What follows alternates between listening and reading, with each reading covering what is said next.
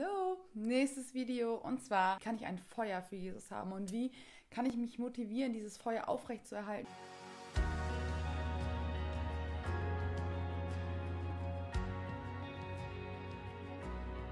Ich möchte hier ein paar Dinge ans Herz legen, die dir zeigen, wie du dein Feuer löschen kannst und was vielleicht Indizien in deinem Leben sein könnten, dass du dein Feuer irgendwie kleiner machst und Dinge, die dir vielleicht dazu helfen können, dein Feuer größer zu machen und es brennen zu lassen für Jesus. Und dass du einfach all in für Jesus gehen kannst, du sagen kannst, wirklich, alles für dich geben. Ich will brennen für dich, ich will leben für dich. Und zwar kann ich dir jetzt erzählen, wodurch du dein Feuer für Jesus anfangen kannst zu löschen. Und vielleicht ist dieser Gedanke ganz gut, dass du prüfen kannst, okay, gibt es vielleicht Dinge in meinem Leben, die dieses Feuer einfach löschen können? Und dann weißt du, okay, jetzt weiß ich, warum ich vielleicht nicht so für Jesus brenne. Und das erzähle ich dir jetzt. Du kannst dein Feuer löschen, indem du sündigst. Ich weiß, das klingt gerade so schon wieder. Aber nein, wirklich, du kannst den Heiligen Geist dahingehend beeinträchtigen, dass du ihn dämpfst durch Sünde. Das ist ein biblisches Prinzip. Das war genauso bei dem König Saul, wo Gott ihm seinen Geist entzogen hat, nachdem er tiefe Fehler gemacht hat oder sehr gesündigt hatte. Und ich glaube, dass das auch ein Prinzip ist, was sich auf unser heutiges christliches Leben beziehen lässt. Dass wenn du Sünde in deinem Leben hast oder beständig in Sünde lebst, dass Gott dir ein Stück weit den Heiligen Geist entziehen kann. Nicht, dass er dich ungläubig macht oder dass du dein Heil verlierst, aber schon dahingehend, dass du, dass du den Heiligen Geist betrübst durch Sünde. Und wenn du dich manchmal fragst, warum brennt mein Feuer für Jesus nicht mehr so, dann frag dich, habe ich Sünden in meinem Leben, die wirklich beständig sind, die wirklich, die wirklich offensichtlich sind, die ich vielleicht gar nicht so offensichtlich wahrgenommen habe. Du kannst Freunde fragen, habe ich Sünden in meinem Leben oder vielleicht haben dir das schon Leute gesagt. Aber das ist vielleicht auch ein Indiz dafür zu sehen, okay, mein Feuer entfacht gerade nicht so für Jesus, weil es einfach noch Dinge in meinem Leben gibt, die mich eigentlich von Jesus trennen. Denn Sünde trennt dich ja in erster Linie von Gott. Und dann kann dein Feuer einfach nicht so in der Art und Weise entfachen, als wenn du wirklich sagst, okay, nein, ich trenne mich von dem, was mich von Gott trennt und gebe alles für Jesus. Prüf einfach im Vorhinein, gibt es Dinge, die mich von Gott wegziehen? Und wenn ja, dann bereinige das erstmal und nimm es aus deinem Leben raus und dann kannst du damit rechnen, dass dein Feuer für Jesus wieder entfacht wird.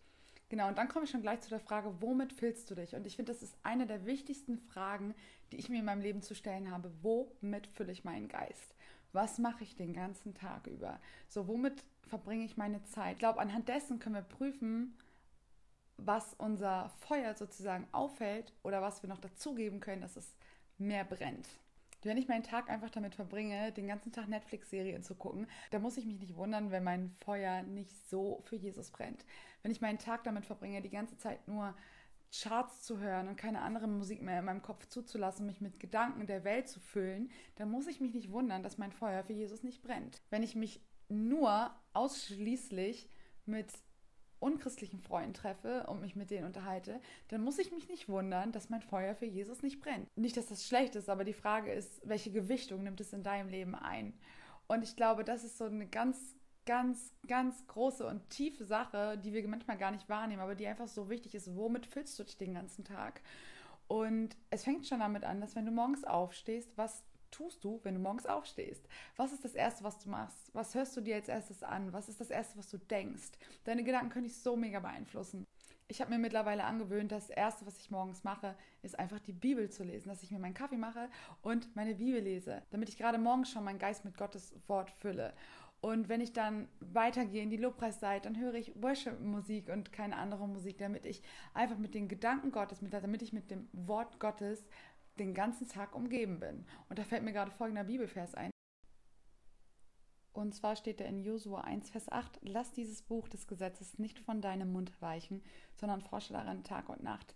Und das ist für mich auch so ein Vers gewesen, wo ich dachte, krass, ist, ich glaube, Gott möchte, dass wir uns die ganze Zeit mit dem Wort beschäftigen. Und es muss ja nicht sein, dass wir die ganze Zeit mit der Bibel in der Hand rumlaufen von A nach B, sondern dass wir einfach uns mit dem Wort Gottes den ganzen Tag beschäftigen, sei es in Gedanken oder in Liedern oder in Gesprächen. Es muss ja nicht immer die aufgeschlagene Bibel sein. Es kann so viel mehr sein. Ich glaube, das vergessen wir oft, dass wir diese Vorstellung davon haben, wir müssen uns hinsetzen und jetzt hier strikt die Bibel lesen. Nein, ich glaube, müssen wir nicht. Ich glaube, wir können genauso gut Gottes Wort im Alltag einbinden, indem wir Predigten schauen, indem wir uns unterhalten mit anderen Leuten über den Glauben, indem wir mit Gott reden, laut reden, in Gedanken reden, Worship hören, ja, einfach nachsinnen über Gottes Wort.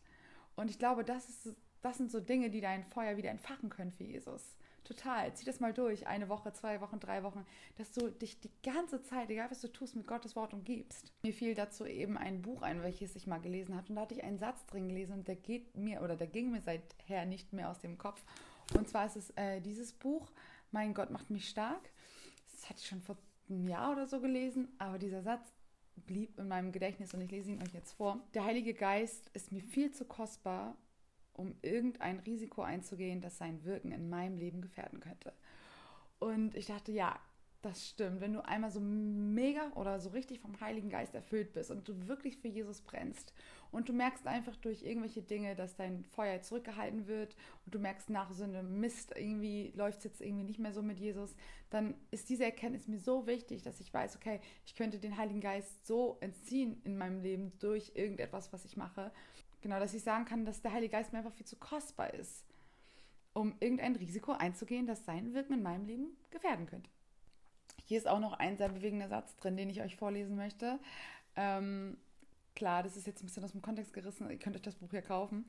Ähm, ich bin auch schon mehreren Menschen begegnet, in denen der Heilige Geist stark wirkte, aber als sie in Versuchung gerieten und Ehebruch begingen, war es damit vorbei. Natürlich wurde ihnen vergeben und sie verfügten nach wie vor über ihre Gaben, aber das Wirken des Heiligen Geistes in ihrem Leben war weniger ausgeprägt. Und hey, das möchte ich nicht irgendwie in Kauf nehmen, dass das Wirken des Heiligen Geistes in meinem Leben weniger ausgeprägt ist, wenn ich mich mehr für Sünde öffne oder für Dinge öffne, die mich von Gott wegziehen. Und umso wichtiger ist es, dass wir uns begeben mit Gottes Wort Tag und Nacht die ganze Zeit und einfach, ja, viel alles geben. Du kannst also in deinem Leben dein Feuer für Jesus löschen, indem du bestimmte Dinge in das Feuer tust, welches es löschen, wie Sünde, wie Ungehorsam, wie, ja, einfach weltliche Dinge.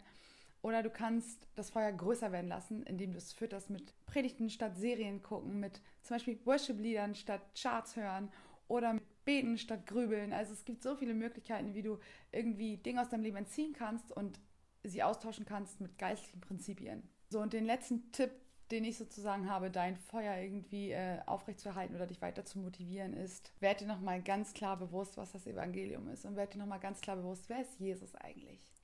Wer ist er? Was hat er für mich getan?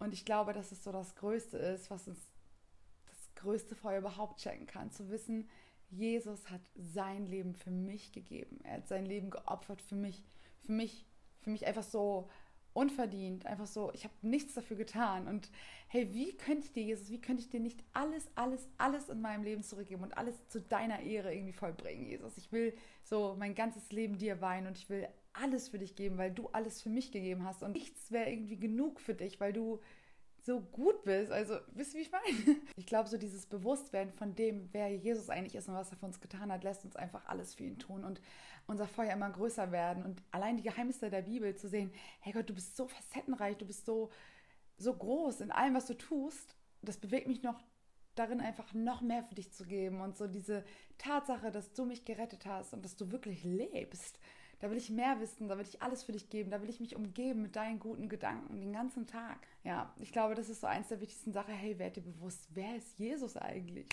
Und womit fühlst du dich? Und wie kannst du vielleicht anfangen, dein Feuer jetzt ein bisschen anfangen zu löschen? Yes, ich hoffe, das Video hat dir ein bisschen geholfen. Es war überhaupt gar nicht gut strukturiert, gar nicht organisiert. Aber ich hoffe, ich konnte trotzdem irgendwie ein bisschen zu dir sprechen. Bis zum nächsten Mal.